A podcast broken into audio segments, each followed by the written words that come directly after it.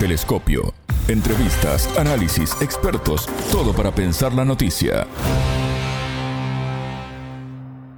Hay criminales que proclaman tan campantes, la maté porque era mía.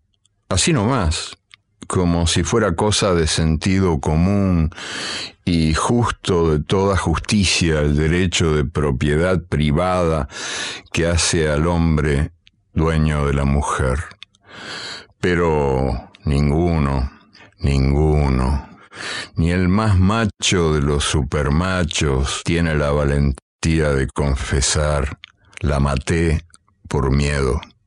Porque al fin y al cabo, el miedo de la mujer a la violencia del hombre es el espejo del miedo del hombre a la mujer sin miedo. Bienvenidos. Esto es Telescopio, un programa de Sputnik. Es un gusto recibirlos. Somos Alejandra Patrón y Martín González desde los estudios de Montevideo. En Telescopio te acercamos a los hechos más allá de las noticias.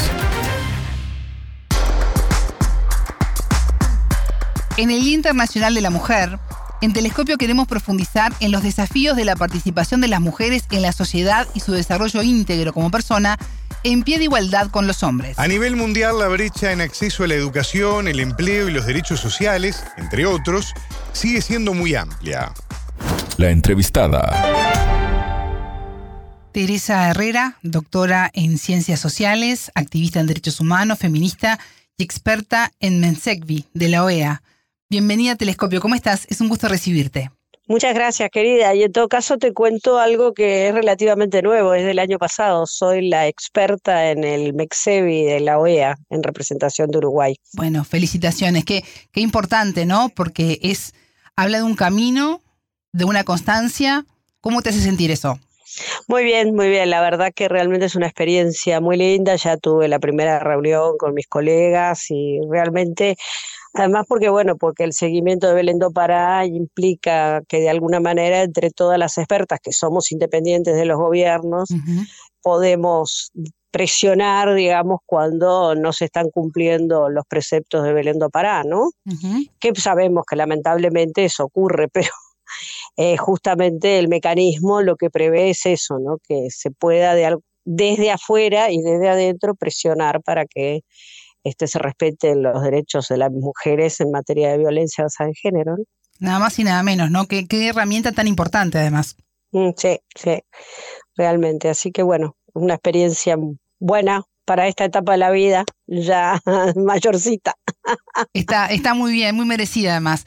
Teresa, estamos ante un nuevo, estamos ante un nuevo Día Internacional de la Mujer, una jornada de reflexión, de saber en dónde estamos parados, de lucha a nivel mundial pero que las mujeres vivimos día a día. ¿Cómo te hace sentir esta jornada y cómo la transitas?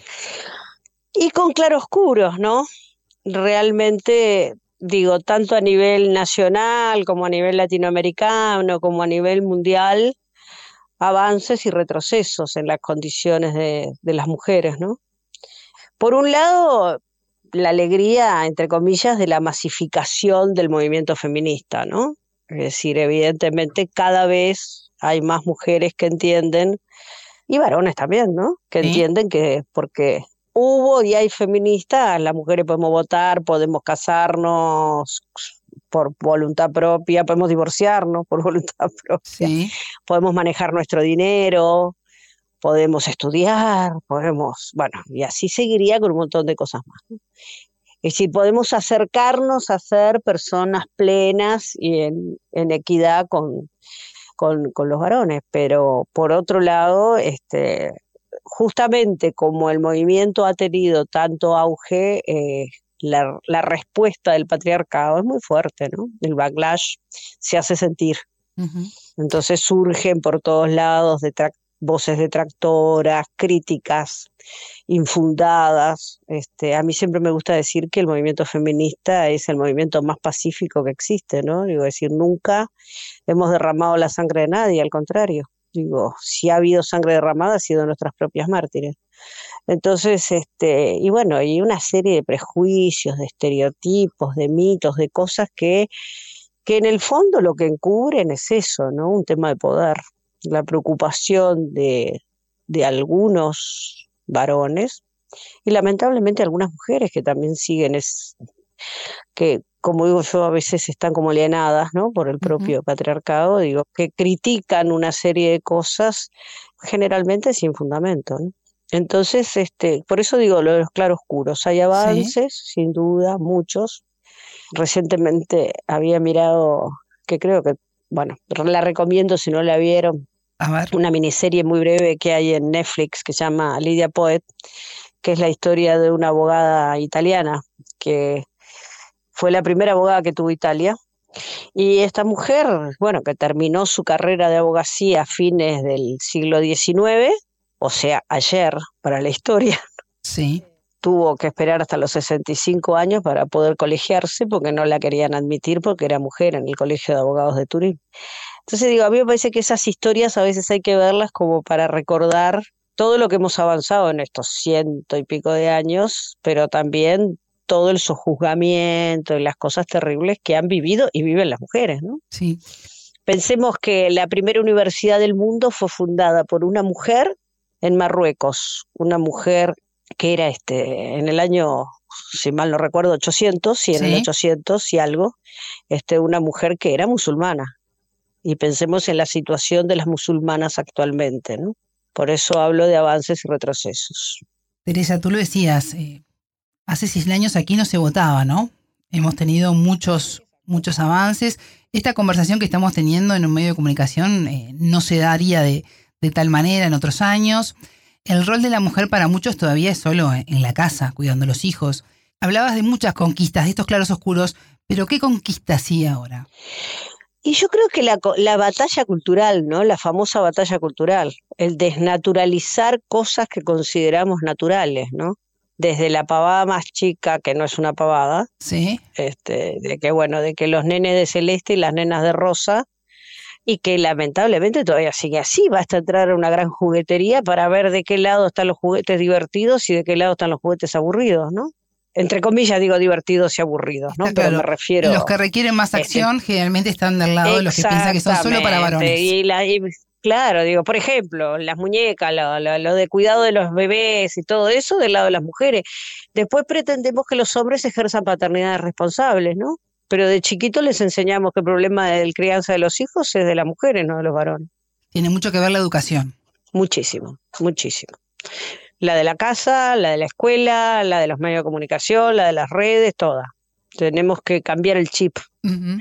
Y eso no es fácil, por, lo que por eso usé la palabra desnaturalización, porque tenemos muy naturalizado mucha cosa, ¿no? Creemos que esto es natural que sea así. ¿Dónde está escrito que es natural?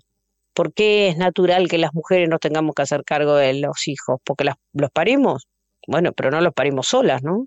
Entonces, este, es, es, todo eso es camino todavía para recorrer. Es en la vida cotidiana donde se juega el partido. Amén de otras situaciones, ¿no? Las situaciones de la, de la superestructura política, ¿no? Digo, preguntémosle a las mujeres. Si queremos saber lo que es la exclusión, preguntémosle a las mujeres políticas de los pelos. Entonces, digo, todavía ese camino es el que falta. Tenemos legislaciones, convenios internacionales, mucha cosa, pero todavía falta eso falta eso, porque el partido también se juega en la prevención. O sea, a veces uno ve cosas atroces como la violencia vicaria, por ejemplo, y bueno, entonces dice, bueno, qué sé yo, hagamos, este, la gente pide pena de muerte, pide cadena perpetua, etcétera. Bueno, claro, lo que pasa es que ahí ya es tarde, ¿no? La intervención es tardía, pero cómo se llega a eso, eso es parte de un proceso que hay que pararlo mucho antes. Es que más temprano leía un informe de la Organización de Naciones Unidas en donde decía que Uruguay eh, se encuentra entre los países de mayor tasa de muerte de mujeres ocasionadas por su pareja o expareja. Sí. Tuvimos 19 feminicidios solo en 2022, ¿no? Este, ¿Qué nos pasa como eh, sociedad? bueno, 19, perdón, 19 marcados este, por, por, por las estadísticas del Ministerio del Interior. En la vida real son más de 24, son 26. Este, Muchísimos más. Lo que pasa es que ahí hay problemas, hay toda, todavía no hemos logrado ponernos de acuerdo acerca de cómo medirlos, ¿no? Porque, por ejemplo, si no hay, si el agresor se suicida, eso no queda registrado como femicidio, porque no hay alguien acusado de femicidio. Hay un vacío legal. Claro, hay un vacío legal ahí, hay que, hay que solucionarlo, ¿no? Y después hay casos dudosos que estamos muy seguras que fue femicidio, pero bueno, casos que todavía no están debidamente investigados. Pero aún con, con esas otras cifras somos campeones, sí, lamentablemente. Sí, sí, sí, no tendría que haber ni, ni, ni un solo feminicidio, ¿no? Exactamente, exactamente. Con menos tasa, los españoles están preocupadísimos, los chilenos también, digo, con menos tasa que la que tenemos nosotros. ¿Crees que, que falta un poco de conciencia en, en, Uruguay y en toda América Latina con, con este tema de, del respeto hacia, hacia el otro ser humano, a la mujer, a, a evolucionar en la igualdad? Como, por eso digo, está como naturalizado, como se piensa que son muertes inevitables. Hay gente que todavía te habla de crimen pasional. Entonces, digo, es, es muy difícil, ¿no? Y las instituciones que no se comprometen, porque la Iglesia Católica está harta de hablar de la ideología de género, pero no se les cae ninguna condena ni al femicidio ni a la violencia vicaria. Hablabas a, al principio también del rol de la mujer en, en la política, la discriminación. ¿Cómo ves eh, el campo laboral de las mujeres en, Uruguay y en América Latina? Y difícil, digo, acá digo, somos los campeones del techo de cristal y del suelo pegajoso, ¿no? Es decir, las mujeres trabajamos, sí, claro, hemos duplicado nuestra tasa de participación laboral, pero bueno, bastó la pandemia para poner en evidencia lo mal que estamos, ¿no? Se, la CEPAL calcula que en términos de participación laboral, las mujeres retrocedimos 20, eh, 10 años en, la pandemia porque claro, porque como siguen siendo los cuidados principalmente por parte de las mujeres, se perdieron muchas carreras laborales, ¿no? Entonces, este, realmente digo, por eso digo, el techo de cristal está, contamos con los dedos de la mano las mujeres que son la máxima responsabilidad, tanto en lo público como en lo privado, y también, digo, ni que hablar, digo, del tipo de tareas donde se les asigna, ¿no? Estamos asistiendo, por suerte, en eso también, porque a mí a veces me gusta, bueno, soy feminista porque soy una persona con esperanza, si no, no podría hacerlo, ¿no? Pero vemos muchas veces la lucha que se está llevando a cabo desde instituciones públicas y privadas por la participación de las mujeres en la ciencia, ¿no? Y eso tiene que ver justamente con esto que decíamos hoy al principio, ¿no? Digo, si a los nenes le regalamos el juego de química y a la nena la muñeca, entonces pues las mujeres están en sí, hoy en día egresamos en Uruguay más de la universidad mujeres que varones, pero todavía sigue siendo muy desigual la participación de las mujeres en las carreras como la ingeniería, la informática, todo ese tipo de cosas. Entonces, bueno, hay que también en eso cambiar el chip, ¿no? ¿Y qué mensaje darías en este Día Internacional de la Mujer a, a todas esas niñas que nos están escuchando? Que ser mujer es maravilloso, que en realidad las mujeres podemos hacer muchas cosas, muchísimas cosas, todas, todas las que nos propongamos, pero que también tenemos que tener claro que en la sociedad actual nos van a seguir exigiendo más que a los varones para cualquier cosa. Siempre nos van a pedir que mejor currículum, mejor esto, mejor, ¿no? Digo, y siempre, y siempre que haya oportunidad de que un varón ocupe un determinado lugar, a nosotras nos va a costar mucho más poder ocuparlo. Pero bueno, Acá el tema es que las mujeres tenemos que unirnos entre nosotras, no en contra de los varones, porque esto no es una pelea de las mujeres contra los varones o de, bueno, incluso, digo, estoy hablando en una concepción un poco binaria, ¿no? Sí. Digo, de las diversidades y todo lo demás, ¿no? Digo, no es una lucha contra, es simplemente una búsqueda de equidad, ¿eh? Eh, las personas tenemos derechos por ser personas, punto. Y los derechos por ser personas no tienen ni género, ni sexo, ni nada todos y todas y todes somos personas. Y por lo tanto tenemos los mismos derechos, los mismos deberes, por supuesto, ¿no? El tema es que, claro, eso es en lo teórico. En lo práctico, en la vida de todos los días, algunos partimos de cero y otros de menos cinco. Y bueno, eso es lo que hay que modificar, ¿no? Y empieza desde chiquitas, así que yo exhorto a las niñas en este Día de la Mujer a estar orgullosas de su género, a estar felices de ser mujeres y a pelear por sus derechos, reconociendo a los otros y a las otras y a los otros, pero pelear por los derechos de la mayoría, porque además somos el 52% de la población. Teresa Herrera, muchas gracias por estos minutos con Telescopio. Nada, gracias a ti.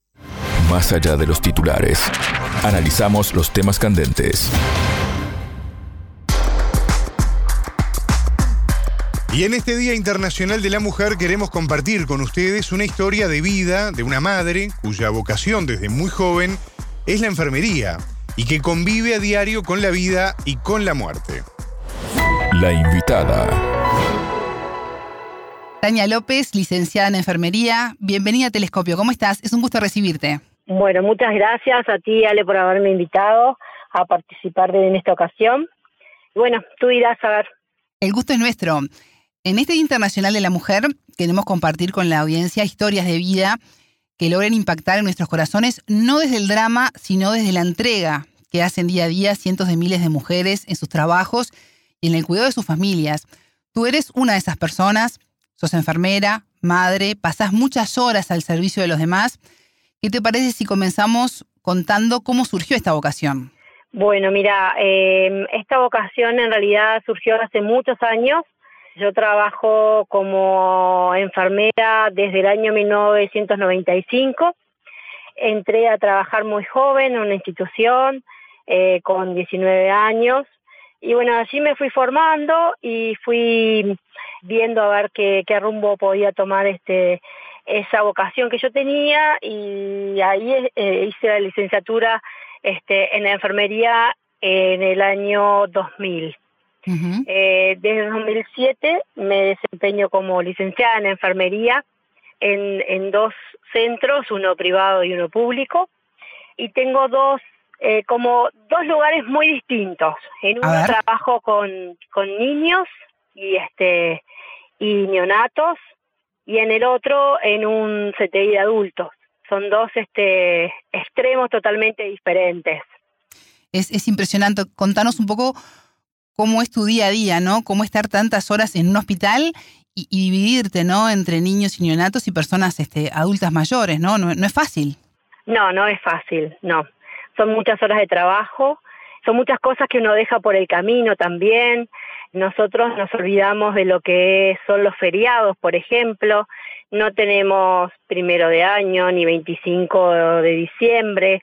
Tratamos de, de coordinar muchas veces entre los dos trabajos los días libres para poder pasar este con, con la familia. Este, cuando todo está todo el mundo de vacaciones, uno tiene que trabajar. Este, pero bueno, eso en realidad uno cuando hace enfermería ya sabe que es así. Este, eh, uno ya, ya maneja esa posibilidad de que se tiene que olvidar de repente que el 25 o el 24 de, de diciembre, en vez de estar en tu casa, estés este, trabajando y cuidando a los demás. ¿Y cómo concilias los horarios? Los horarios en realidad se coinciden eh, gracias también al aporte de las instituciones donde uno trabaja, porque si no sería como imposible. Hay instituciones que te permiten hacer el horario como un horario especial, en donde yo, por ejemplo, entro en uno a las cinco y media de la mañana y salgo a las once y media del mediodía, y entro al otro lado a las doce del mediodía y salgo a las seis de la tarde. Hay otros este, enfermeros que hacen de repente otros horarios, trabajan en el turno de la noche y entran de repente 23.30 y salen 5.30 y a las 6 de la mañana entran a otro lado. En realidad uno tiene que tratar de coincidir así los trabajos porque si no es, es como también es medio inviable que vos hagas horario cortado porque eh, es, es matador. La verdad que es muy cansador todo eso. En tu trabajo estás en contacto permanente con la vida y con la muerte el poder aliviar y ayudar al otro son acciones que te enriquecen, pero ¿qué pasa cuando las cosas no salen bien? ¿Cómo lidias con el dolor y la angustia del mal momento que está experimentando el otro? Incluso la muerte. No quiero ni pensar con el tema de los niños y los neonatos, ¿no? Sí, en realidad uno aprende a ser muy empático y a ponerse este, en el lugar del otro. Por lo general en los niños tenés muchos más alegrías y este que lo que son tristezas, porque el, el niño este, tiene un poder eh, que es brutal en el sentido de eh, la fortaleza que tiene y cómo salen adelante es totalmente diferente al adulto. El adulto muchas veces sí eh, nos encontramos con, con la frialdad de la muerte, pero bueno, uno aprende a sobrellevar eso y a disfrutar de las cosas más simples de la vida y a veces no hacerse problemas por cosas que uno cree que para uno es un mundo y se da cuenta que son cosas insignificantes al lado de otras. Este, la verdad que me ha, tocado mm, situaciones bastante complicadas en ese sentido, en que te, te enfrentan a la muerte. Mira, yo hace muchos años trabajaba eh, en un piso de pediatría con niñitos oncológicos y la verdad que un año fue un año como devastador para para todo el equipo porque todos aquellos niños que la venían peleando y la venían luchando fallecieron ese mismo año y ahí uno como que hace ese parate y dice, bueno, ¿qué es lo que estoy haciendo yo para poder eh, ayudarlos o, para poder ayudarme a mí a, pasar esto, ¿no? Y ahí decidí tomar otro camino e irme a, eh, a la parte de recién nacidos. Sí. Que uno trabaja mucho menos enfrentado a la muerte. Tania, me ha tocado ver enfermeras que compran algodón o gasas porque faltan insumos. Las he visto entregar sus viandas con comida a algún familiar de un paciente que se queda a cuidar a un ser querido y que no tiene en ese momento dinero para comer o simplemente se olvida, no se está cuidando a sí mismo. Eh, ¿Te ha tocado vivir este tipo de cosas? Sí, sí, sí. Sí, sí, nos eh, me ha tocado eh, y me ha tocado de repente que me digan, no tengo plata para comprar los remedios y bueno, y entre todo el equipo siempre se encuentra una solución. El enfermero no trabaja solo, tiene un equipo de trabajo en coordinación con, con nutricionistas, con asistente social, con psicología médica, bueno, con los mismos, este, con los propios médicos de la guardia o, intensivistas o neonatólogos y uno siempre encuentra las estrategias como para poder este, solventar esas cosas. Y entre todos siempre se, se soluciona, pero sí nos ha tocado, sí, este, aquellos de repente familiares que vienen del interior, que están con, con su familia internada en el CTI, por ejemplo, y, que están todo el día y que no tienen cómo solventarse la comida. Entonces, eh, el equipo de nutrición, este, en forma conjunta con el equipo médico, el equipo de enfermería, busca la solución para que esa persona tenga el aporte diario de, de, de alimentación. Tania, por lo que vengo escuchando, sos enfermera, pero también hay un trabajo muy importante en psicología, en asistente social. ¿Sos consciente de todos los puentes que estás tendiendo en este momento? Mm, en realidad uno lo hace en forma rutinaria. Está naturalizado. Sí, sí. Uno lo hace ya en forma eh, mecánica y, y, a veces uno no se da cuenta de todo el trabajo que uno que uno hace pero bueno, este sí está bueno de repente mirarlo desde otro punto de vista y que a uno le hagan ver realmente todo lo que lo que uno aporta a nivel social. ¿Y te cambió el hecho de ser mamá, la manera de ver el mundo? Sí, sí, sin duda, sin duda, sí. Porque vos te enfrentás a, a otras a otras cosas y luchás también por otra cosa que no sos vos misma. Y sí, hoy por hoy este Mm, y mi hija también es este es parte de esta sociedad y es parte mía y bueno y, tratamos todos de, de, que ella también pueda salir adelante y, y este y uno trabaja para eso. Tania, en marzo de 2020, hace ya tres años, llegó a Uruguay el coronavirus, ya transformado en, en pandemia. ¿Cómo afectó esto tus tareas como enfermera? Mm, muchísimo, porque en realidad este el CTI donde yo trabajo se transformó en, en el hospital este COVID y eso la verdad que afectó, nos afectó a todos, afectó muchísimo el trabajo porque trabajábamos el triple de lo que trabajábamos o en forma habitual, con miedos, porque en realidad no sabías a qué te estabas enfrentando o en qué momento eh, podía ser vos la que estuviera del otro lado a eso enfermería le tiene mucho miedo, a estar del otro lado. Cuando uno está de este lado, como que siente que es invencible, te diría yo. Y cuando uno está del otro lado, se siente totalmente vulnerable.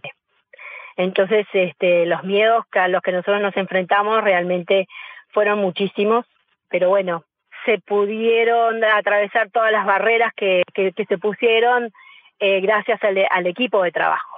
Yo siempre te hablo del equipo porque sin, el, equipo eh, el trabajo de enfermería sería inútil, porque eh, así como el médico también depende de nosotros, nosotros dependemos muchísimo de, de, todo el equipo, ya te digo, nutricionistas, de asistente social, de psicología, el auxiliar de servicio, del de rayos, eh, el de hemoterapia, es todo un, conjunto de, de personas trabajando por un mismo fin.